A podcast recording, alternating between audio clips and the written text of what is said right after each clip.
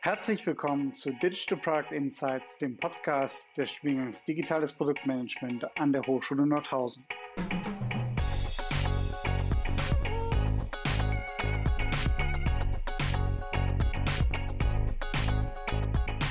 Wir führen regelmäßig Gespräche mit ProduktmanagerInnen und Digitalverantwortlichen zur Entwicklung von digitalen Geschäftsmodellen und digitalen Produkten.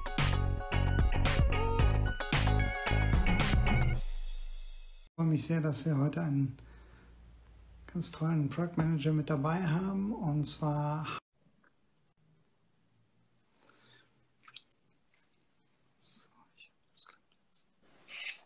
Moin Hannes. Hi Lutz, schön dich zu sehen. Ja, schön dich auch zu sehen. Das erste Mal quasi. Genau. Genau, pass mal auf, äh, ich stelle das noch kurz ein. Perfekt. Ja, also erstmal herzlichen Dank, dass du heute mit dabei bist und ähm, unseren Studierenden, die jetzt äh, live dazugeschaltet sind, aber ähm, und die vielleicht noch jetzt dazukommen oder das Ganze dann auf Spotify und Apple Podcasts nachhören einen kleinen Einblick zu geben in äh, das, was du als äh, Lead Product Manager bei Bike24 machst, was du vielleicht aber auch davor gemacht hast und ja, was so deine Perspektive auf äh, Product Management ist. Und äh, auf jeden Fall nochmal herzlichen Dank, dass du dir die Zeit nimmst. Super gerne. Vielen Dank für die Einladung.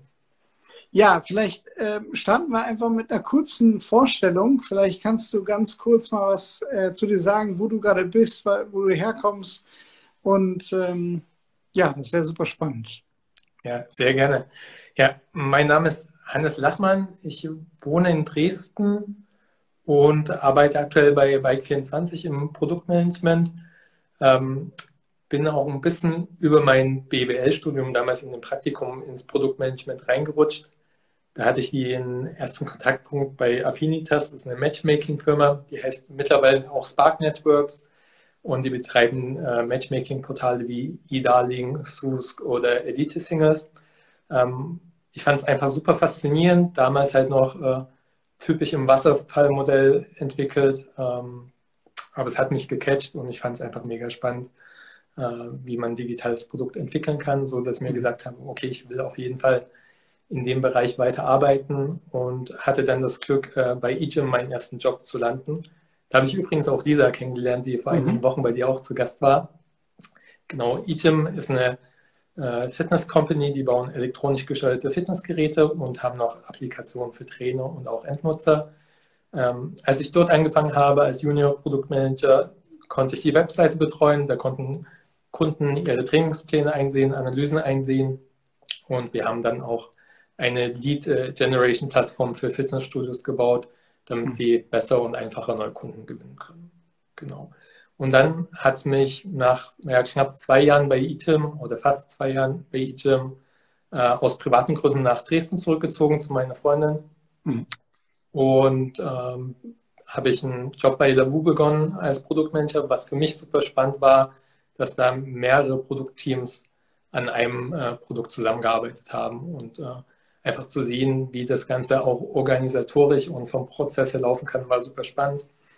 Wir waren auch ein komplett cross-funktionales Team, das heißt von den Backend-Engineers über äh, Entwickler für Android als auch iOS hatten wir einen Designer im Team und hatten da auch super Unterstützung, was äh, Customer Research anging, ähm, wo ich auch gelernt habe, noch viel, viel mehr immer mit Kunden zu sprechen und ihr Feedback einzuholen um einfach äh, die richtigen Entscheidungen zu treffen, wenn wir irgendwie ein neues Feature liefern und das vorab zu bewerten, noch bevor wir das eigentliche Feature bauen. Genau. Da habe ich auch super tolle vier Jahre verbracht, ähm, super nette Kollegen kennengelernt. Und irgendwann war es bei mir an der Zeit, wo ich gesagt habe, okay, äh, Dating reicht, ich würde gerne nochmal irgendwie in einen anderen Bereich reinschnuppern. Und das finde ich halt auch super spannend im Produktmanagement, dass da einfach die Möglichkeit gibt, auch in anderen Branchen reinzuschauen, äh, mhm. solange es irgendwie digitale äh, Produkte betrifft, zumindest für mich. Und äh, da bin ich bei Scanex gelandet. Das ist ein ganz, ganz kleines Startup hier aus Dresden. Die haben sich auf die Fahne geschrieben, den Abrechnungsprozess von Rezepten zu digitalisieren und damit deutlich mhm. zu beschleunigen. Also aktuell kann das wirklich mal acht bis zwölf Monate dauern, bis eine Apotheke sicher sein kann, dass sie das Geld für ein Rezept behalten kann.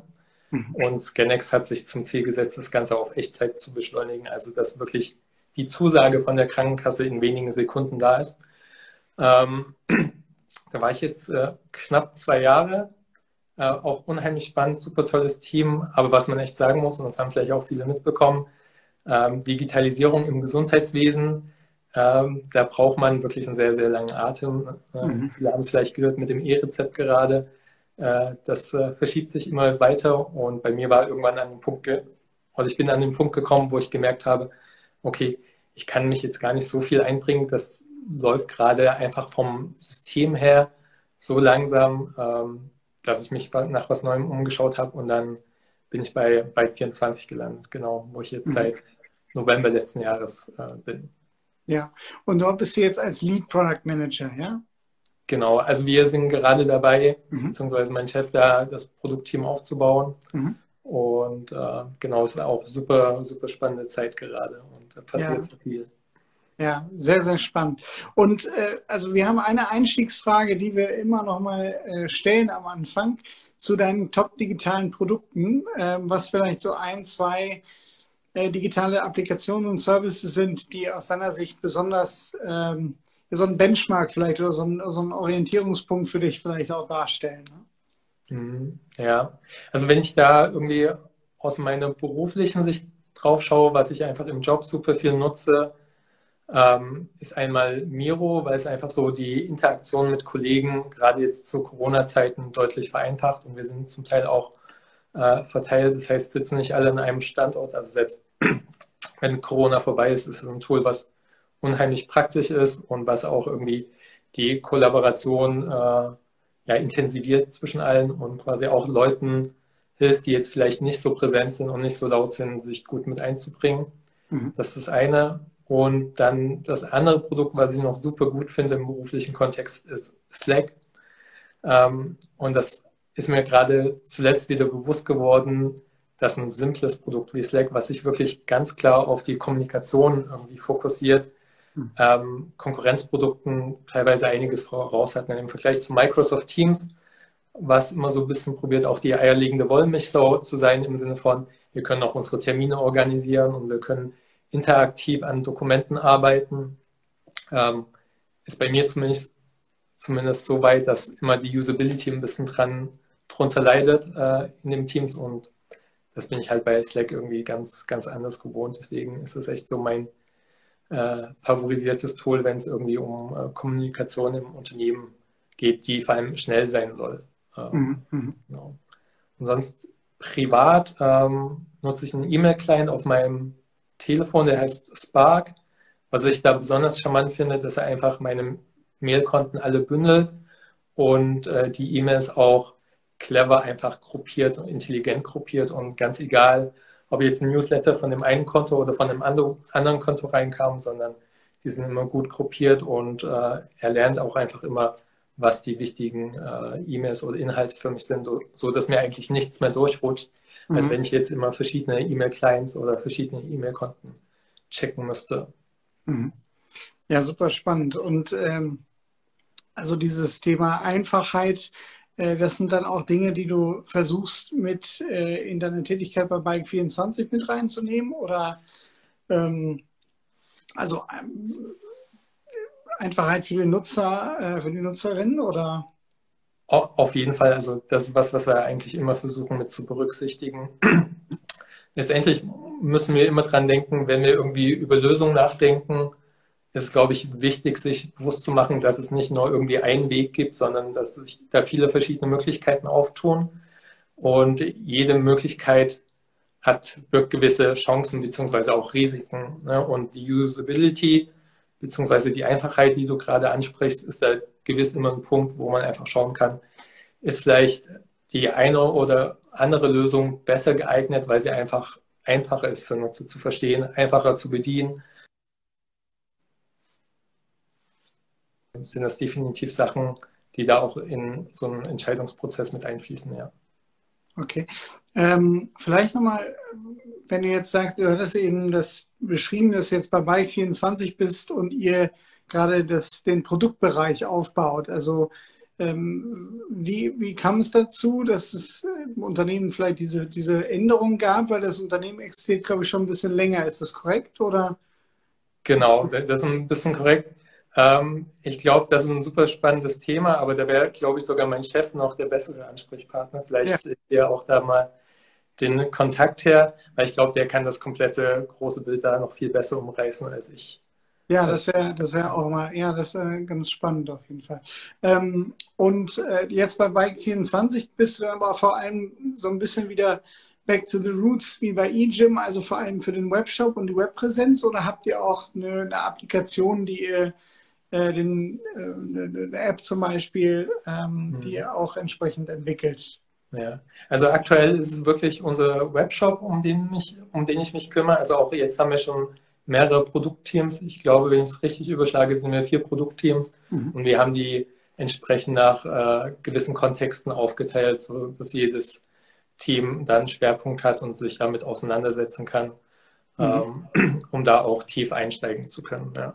Welche, welche Fragen oder welche, welche Punkte sind denn aus deiner Sicht relevant, wenn man jetzt diesen Zuschnitt macht von den von den Produktteams. Das ist ja auch immer eine spannende Frage, also finde ich zumindest, mhm. äh, warum man sich jetzt genau für diese Aufgabenverteilung oder diesen Produktzuschnitt ähm, äh, entscheidet. Welche Punkte waren oder sind für euch relevant, wenn ihr, wenn ihr an diese Themen denkt?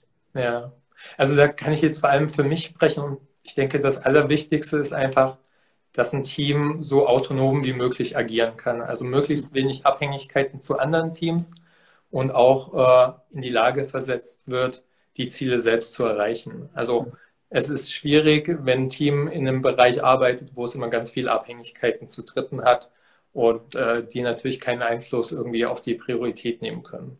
Und das ist ganz klar, das heißt eine klare End-to-End-Verantwortlichkeit, ähm, damit das Team quasi auch äh, selbst lernen, verstehen kann und dann die gelernten Sachen umsetzen. Mhm. Ja. Und dann sind das alles auch immer Teams mit dem Endkundenkontakt oder auch manchmal. Ähm also letztendlich haben wir, haben alle in Anführungsstrichen Endkundenkontakt bzw. Nutzerkontakt. Ne? Wir haben natürlich auch, wenn ich an äh, Produkte denke, die irgendwie unsere interne Logistik betreffen, äh, sind dann natürlich die Endkunden dann auch quasi Kollegen von Bike24.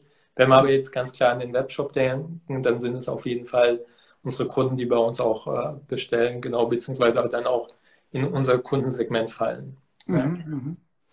Und ähm, ähm, wie, wie führt ihr quasi das, du hast das Nutzertesting schon angesprochen, dass es äh, so ein, ein Punkt ist, vorher ganz viel Wasserfall-Erfahrung gemacht äh, und dann noch äh, doch auch mehr ins User-Testing reingegangen, ähm, äh, mehr agil. Wie, wie, wie wendet ihr das an und wie häufig äh, habt ihr quasi Kundeninteraktionen oder welche Methoden nutzt ihr, äh, um dort ähm, ja, die Entscheidung zu treffen, wohin das Produkt sich entwickeln sollte? Ja, also ich würde die Frage mal, mal aufteilen. Also die Frage ist die Entscheidung, wohin sich das ganze Produkt entwickeln soll, die fällt natürlich irgendwie auch äh, aus äh, strategischen, aus der strategischen Geschäftssicht, wie ist die Vision von Bike24, wo wollen wir uns hinentwickeln und wir nutzen den äh, OKR-Ansatz, um da einfach über Objectives und Key Results quasi ähm, Mehrwerte zu schaffen, die quasi auf unsere Strategie dann einzahlen.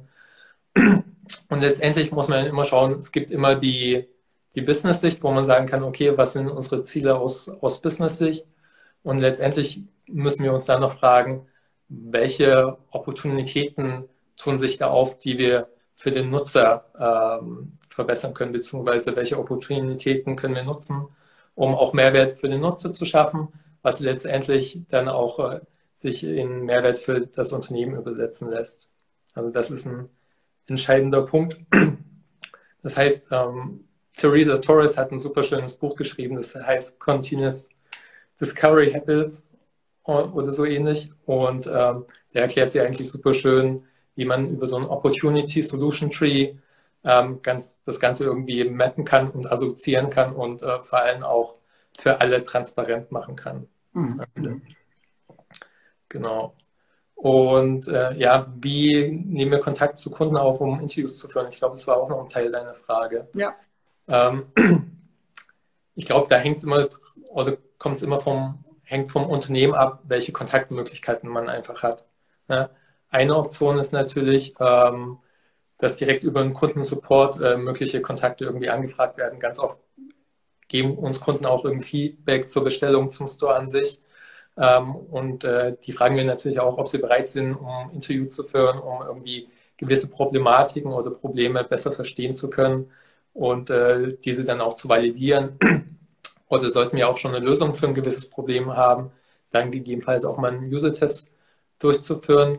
Ähm, bei Lavu zum Beispiel, diese Dating-App, wo ich vier Jahre gearbeitet hatte, war es einfach super praktisch, weil wir einfach in der Community wir generell eine Chat-Funktionalität hatten, so dass wir Kunden direkt anschreiben konnten und fragen, ob sie Interesse haben, an einem Interview teilzunehmen. Und dann haben sie auch immer einen kleinen Gutschein als äh, Dankeschön erhalten. Ja, also ich glaube, da muss man vor allem schauen, welche Möglichkeiten einfach äh, da sind und die dann äh, entsprechend nutzen. Mhm. Und, und was nutzt ihr sonst noch, um die Opportunitäten quasi zu validieren? Also vor allem dann Interviews oder ähm, setzt ihr dann noch auf andere ähm, Möglichkeiten? Ja, also letztendlich gibt es ja einmal den Punkt, dass wir sagen, okay, wir wollen jetzt erstmal schauen, was für Probleme haben unsere Kunden, in welchen Ausprägungen, wie viele Kunden betreffen diese Probleme. Und wenn wir dann erstmal so ein Problem Space haben, schauen wir auch natürlich, welche Probleme sind besonders lösenswert. Wenn wir jetzt noch eine sehr kleine Nische von Kunden haben und sagen, okay, da ist der Business Value dahinter auch relativ gering, dann wird es wahrscheinlich nicht dieses Problem, sondern dann widmen wir uns einem anderen. Aber wenn wir uns dann auf einen Problem Space geeinigt haben und sagen, okay, das ist definitiv einer, wo wir sagen, da können wir auch entsprechenden Impact haben und der hilft uns, unsere Business-Ziele zu erreichen, dann fangen wir halt auch an, ähm, verschiedene Ideen zu generieren, ne? Lösungsansätze zu generieren. Die hat man auch ganz oft schon während den Interviews. Ähm, man hat ganz viele tolle Leute irgendwie um Unternehmen, also gerade bei Bike24, da sind alle positiv Fahrrad verrückt und da hat jeder Ideen und äh, guten Input. Mhm. Ich glaube, da ist es einfach wichtig zu schauen und zu überlegen, die Ideen, die alle an mich herangetragen werden, zahlen die auch alle auf dasselbe Problem ein. Mhm. Und äh, letztendlich müsste man gucken, wenn man jetzt sagt, man hat fünf Ideen, die alle auf dasselbe Problem einzahlen, dass man sich dann überlegt, ähm, welche Risiken bergen denn diese Ideen? Also mhm. ein Ansatz, ich glaube, den auch viele Firmen verfolgen, da gibt es irgendjemand, der eine Idee besonders lieb, äh, liebt oder mag, äh, weil es meistens die Idee ist, die man schon seit zwei Jahren im Kopf hat und nun endlich jemand diese Idee umsetzen kann. Ähm, das Problem ist aber dann ganz oft, dass man irgendwelche Biases hat, denen man vertellt und mhm. gewisse Risiken übersieht. Deswegen ist es, glaube ich, ein cleverer Ansatz zu schauen, wenn ich drei Ideen habe zum Beispiel und äh, versuche bei allen Ideen die Risiken zu identifizieren.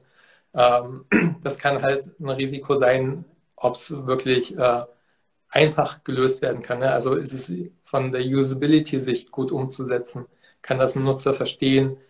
Ähm, ist es wirklich vorteilhaft für unser Business? Ähm, ist es äh, ethisch und moralisch irgendwie auch vertretbar? Auch diese Frage kann man sich stellen. Ich glaube, das hat auch Petra letzte Woche mal in deinem Podcast mhm. mit angesprochen. Ähm, können wir es auch technisch umsetzen? Können wir es technisch maintainen? Ähm, das sind alles so Fragen bzw. Risiken, ähm, die auftauchen können. Und dann muss man einfach schauen, hat man schon gewisse Daten, die das Ganze stützen? Oder wenn es um die technische Machbarkeit geht, hat man schon mal ein ähnliches Thema umgesetzt oder ein ähnliches Feature gebaut und weiß, dass man, dass das System diese Last stemmen kann oder dass wir eine gute Technologie haben, womit wir das umsetzen können. Und wenn man diese Risiken für mehrere Probleme beziehungsweise für mehrere Lösungsansätze validiert, dann wird sich da meistens was rauskristallisieren, was am vielversprechendsten ist und man verliebt sich nicht direkt in die eine Lösung und versucht nur diese eine zu validieren und diese eine umzusetzen, sondern man hat einfach immer mehrere Optionen, die man verfolgen kann. Mhm. Und dieser, dieser Prozess, du hast es eben so schön gesagt, äh, da werden die die Ideen oder die, die kommen dann rein, auch von anderen positiv Verrückten oder positiv Fahrradverrückten aus der Firma. Äh, wie kann ich mir das vorstellen? Also die, ihr sagt dann, okay, Mensch, das ist jetzt ein Problem Space, der ist für uns relevant und jetzt die gesamte Truppe hat jetzt, ich weiß nicht, die nächsten zwei Wochen Zeit, Ideen zu entwickeln oder äh, beschränkt sich das dann schon immer auf das jeweilige Product Team oder äh, den, den, Produkt, so den Produktbereich? Mhm. Es wird halt schon ein bisschen kanalisiert, einfach durch die Kontexte, in denen die Teams arbeiten und durch unsere OKRs. Also angenommen, man hat ein Team, ich würde jetzt mal nicht direkt auf Bike 24 gehen, aber wenn ich jetzt zurück an Lavu denke, wir haben ein Team, äh, was da sich kümmern sollte, damit Leute irgendwie den ersten Kontakt herstellen. Dann gibt's, äh, kann man sich die Frage stellen, okay, welche Herausforderungen sehen einfach unsere Nutzer oder haben unsere Nutzer, um diesen Kontakt herzustellen? Und ähm, dann kann man sagen, findet man da verschiedene Problemlösungen, dass manche Leute vielleicht ein Problem haben, keine guten Bilder zu haben, andere sind zu schüchtern, den ersten Schritt zu machen. Und dann schwören halt im Unternehmen immer schon viele Ideen rum. Mhm. Ähm, und oft liegen die vielleicht auch schon mal ein halbes Jahr rum. Das heißt, ähm, die Leute kommen nochmal auf dich zu, bringen dir das nochmal vor. Und wichtig ist, glaube ich, dann einfach die Leute mitzunehmen und zu erklären, dass vielleicht ihre Idee jetzt gar nicht auf äh, dein Problem oder dein Ziel, worauf du in diesem Moment hinarbeitest, nicht passt, aber dass es vielleicht eine gute Chance ist, wenn man sich äh, einem anderen Thema wieder nähert. Mhm.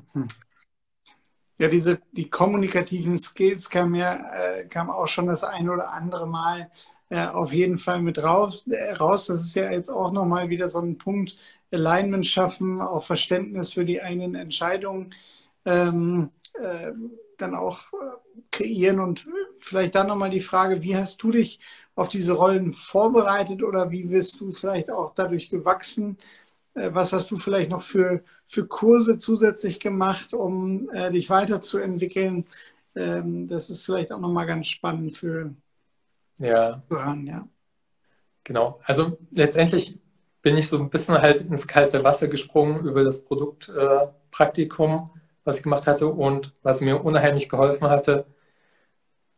Egal in welche Company ich gerade war, ich hatte unheimlich tolle Kollegen und auch äh, Vorgesetzte, die mir total geholfen haben.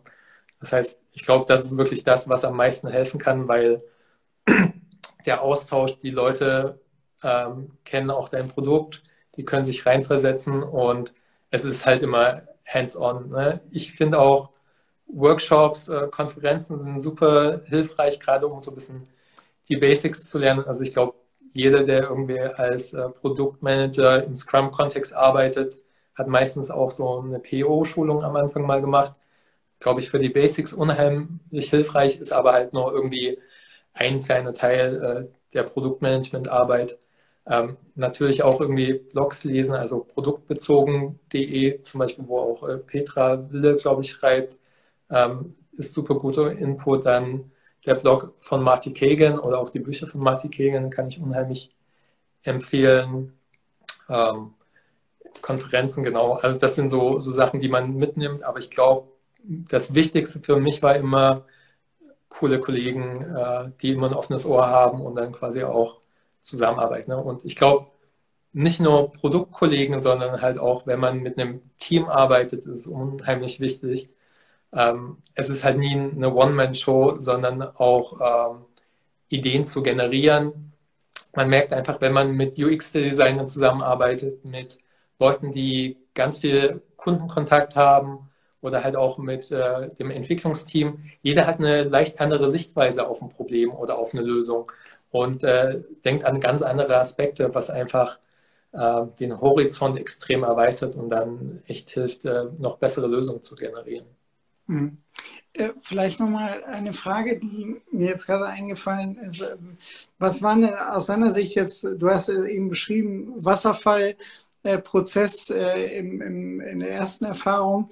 Was waren so die größten Aha-Momente, die du jetzt, äh, vielleicht kannst du Kannst du das nochmal irgendwie in Worte fassen? Also ich fand es unheimlich spannend damals, äh, das erste Mal wirklich äh, gemeinsam auch mit Designern äh, zusammenzuarbeiten. Also das fand ich unheimlich bereichernd, weil vorher war es bei Volkswagen auch immer so, man hat das quasi an irgendeine Agentur gegeben, da hat irgendjemand designt, dann hat, kamen die Designs irgendwann wieder zurück. Die waren natürlich nicht so, wie man sich das vorstellt. Also was waren für dich so, so wirklich so große Momente, wo du sagst, okay, da gab es vielleicht auch so einen kleinen äh, ja, äh, Pivot im Denken, ja? Ja. Ja, also ich muss sagen, das Wasser oder den Wasserfallansatz, den habe ich vor allem während meines Praktikums äh, gehabt. Mhm. Danach haben wir eigentlich ausschließlich äh, Scrum oder Kanban genutzt als System. Aber was ich da einfach für einen riesen Unterschied gesehen hatte, war so ein bisschen, dass es viel länger dauert, wirklich irgendwie ein Feature abzuliefern. Ne? Es war in der Regel so, die Entwicklung war fertig, dann hat äh, die Qualitätssicherung übernommen. Die Qualitätssicherung hat zehn Bugs gefunden, haben die zurückgespielt an die Entwicklung, die eigentlich schon wieder komplett mit dem Kopf bei den nächsten Features war, haben versucht, die Bugs zu fixen und das Fixen der Bugs hat wieder in der aktuellen Arbeit wieder Probleme gemacht und für weitere Bugs gesucht, so dass einfach die technische Schuld irgendwie durch die Decke gegangen ist und es immer super schwer war, auch quasi die Releases zu halten. Mhm. Also das war ein Riesen-Learning und ich glaube, was ein Riesenvorteil ist, finde ich, von cross-funktionalen Teams und diesem Scrum-Ansatz einfach, dass sich Leute viel schneller und besser abstimmen können. Also, dass man jetzt nicht ewig lange Anforderungen schreibt, sondern dass man irgendwie eine User Story schreibt, die irgendwie das ganze Feature oder das Thema irgendwie aus Nutzersicht beschreibt und mit Akzeptanzkriterien unterlegt. Und dass es aber immer sinnvoll ist, dass die Leute sich nochmal direkt austauschen und das halt nicht heißt, hey, erst ist das Design dran und das muss pixel perfekt sein und dann geht es in die Entwicklung und erst wenn die Entwicklung fertig ist, geht es irgendwie in die Qualitätssicherung, sondern dass da irgendwie zeitnah äh, über Challenges gesprochen wird oder wenn irgendwie was nochmal glatt gezogen werden muss, dass das irgendwie nicht erst am Ende passiert und dann alle das ganze Ticket nochmal anfassen müssen. Mhm. Und ähm, vielleicht äh, zum Ende des, des Gesprächs wollte ich jetzt nochmal so ein bisschen auf so Top-Skills eingehen, die du siehst äh, für, für digitale Produktmanagerinnen und digitale Produktmanager und vielleicht auch nochmal so ein bisschen, warum Product äh, so spannend ist oder vielleicht auch so, so wichtig ist jetzt gerade. Äh, vielleicht kannst du da auch noch mal, mal ja, ja. Also was ich unheimlich spannend finde, ist einfach, man lernt so viele coole Leute kennen. Also ne, gerade so von der Beinbreite, man arbeitet mit dem Engineering zusammen, mit Designern, aber auch äh, Marketing Support. Das heißt, da ist wirklich company-wide, kommt man irgendwie mit allen möglichen Abteilungen in Kontakt. Es erweitert auch immer so ein bisschen den Horizont. Generell Produktmanagement im digitalen Bereich, man ist halt auch, man kann in so viele verschiedene Branchen auch einfach reinschauen. Ne? Also wenn ich dran denke, ich war im Dating-Matchmaking-Bereich, ich war im Sportbereich aktiv, ähm, bin jetzt in E-Commerce reingerutscht und ähm, war zwischendurch auch, auch im Gesundheitsbereich. Ich glaube, da gibt es wenige äh, irgendwie Studiengänge oder äh, Jobs, wo das so einfach ist, in so viele unterschiedliche Branchen auch reinzuschauen mhm. und sich da auszuprobieren. Und dann halt auch einfach so die Abwechslung. Ne? Das heißt, man ist nirgends wirklich der Experte auf einem Feld. Das heißt, ich kann keinen Code schreiben. Ähm, wenn es um sehr tiefgreifende Analysen geht, da wird ein Data Scientist immer besser sein als ich und immer äh, schneller die besseren Antworten finden. Und auch UX-Designer, die werden immer bessere Mockups machen oder Designs kreieren. Aber quasi mit diesen Experten zusammenzuarbeiten, ist auch einfach unheimlich schön und man kann halt auch immer weiter noch was dazulernen, das halt auch sehr, sehr cool ist. Mhm. Genau, also von daher, gerade wenn man, glaube ich, gern mit Menschen auch arbeitet und zusammenarbeitet im Team, ist das ein super, super schöner Job. Ähm, und ich glaube, das ist, glaube ich, auch ein entscheidender Skill, also irgendwie zu zeigen, dass man irgendwie im Team arbeiten will, ähm, viel kommunizieren, Sachen transparent machen und erklären. Ne? Das Thema, was wir vorhin angerissen hatten mit den Objectives, was die Ziele sind, den Leuten auch erklären, nicht nur Nein zu sagen und zu sagen, nee, dein Feature baue ich jetzt nicht, sondern ihn zu verstehen oder helfen zu verstehen, warum diese Entscheidung gerade so gefallen ist. Mhm. Und dann im Idealfall auch zeigen zu können und zu sagen, hey, deine Idee ist super und wir haben hier noch vier weitere Ideen, die genau auf dasselbe Problem einzahlen. Und deswegen nehmen wir das Ganze mit und schauen uns an, ähm, wie das Ganze funktionieren kann, beziehungsweise was die beste Lösung ist. Das ist, mhm. glaube ich, auch extrem wichtig. Und generell das Handwerkszeug, was man benötigt, um ähm, auf diese Lösung zu kommen. Also ich glaube, gerade als ich begonnen habe, ähm, ist ganz oft so, Stakeholder haben einfach Anforderungen, wünschen sich Features und äh, das Produktteam, in Anführungsstrichen Produktteam, setzt diese dann einfach entsprechend um und ähm, ist, glaube ich, da wird ganz viel Potenzial immer verschenkt, sondern wirklich zu schauen, das, was sich gewünscht wird, welches Problem wird damit gelöst und ist das jetzt die beste Lösung dafür? Glaube ich, das ist essentielles Handwerkszeug, äh, was einen guten Produktmanager auch ausmacht. Letztendlich ein Feature liefern können, ähm, glaube ich, das können viele, aber herauszufinden, was jetzt die beste Lösung ist, aus Business-Sicht, aus Nutzersicht und auch äh, aus Kapazitätssicht, äh, was man letztendlich liefern kann. Ich glaube, das ist super, super wichtig. Ja, super, Hannes. Herzlichen Dank auf jeden Fall. Ja, also wenn, wenn ähm, gerade so dieses, dieses Thema, was du gerade nochmal angesprochen hast, Alignment äh, und äh, auch Kommunikation, äh, hast du eine Idee, wie man das noch stärker im Studium äh, mit berücksichtigen könnte? Das ist jetzt eine, eine, sehr gute Frage. Also ich hatte ja leider auch nicht das Glück, dass ich Produktmanagement studieren konnte, sondern ich habe nur BWL studiert. Ähm, aber ich glaube natürlich, wenn ihr irgendwie eine Art ähm, Projekte umsetzt oder sowas, mhm. ähm, dass man da sicher geht, dass die Leute viel miteinander sprechen und auch ähm, das nachvollziehen zu können. Oder weiß jetzt nicht, habt ihr vielleicht ein Projekt, wo ihr quasi auch mit anderen Studiengängen zusammen äh, Produkte baut oder? Genau, also wir haben tatsächlich mehrere, ähm, mehrere Projektmodule äh, und im nächsten Semester auch äh, aus der Studierendensicht ist es dann Requirements Engineering und, ähm, äh, und dort äh, wird dann auch mit den äh, Informatikern zusammengearbeitet, um ja, ein kleines Produkt zu entwickeln. Also von ja. daher. Ja. Ähm, also ich glaube, das ist das Beste, irgendwie so nah wie möglich an der Praxis mhm. sein und dann äh, schauen, welche Tools man äh, nutzen kann, wie zum Beispiel so ein Miro-Tool, um Sachen möglichst transparent zu gestalten. Oder glaube ich so, gerade im Daily Business ist es auch unheimlich wichtig, dass äh, die Arbeit des Teams immer transparent gemacht wird, dass jeder, der irgendwie ein Interesse haben kann, sehen kann, woran arbeiten die Leute gerade, an welchen Tickets und äh, wie kann man die Tickets äh, zu den Features irgendwie zuordnen, wenn es irgendwie mhm. weiter runtergebrochen ist. Ja.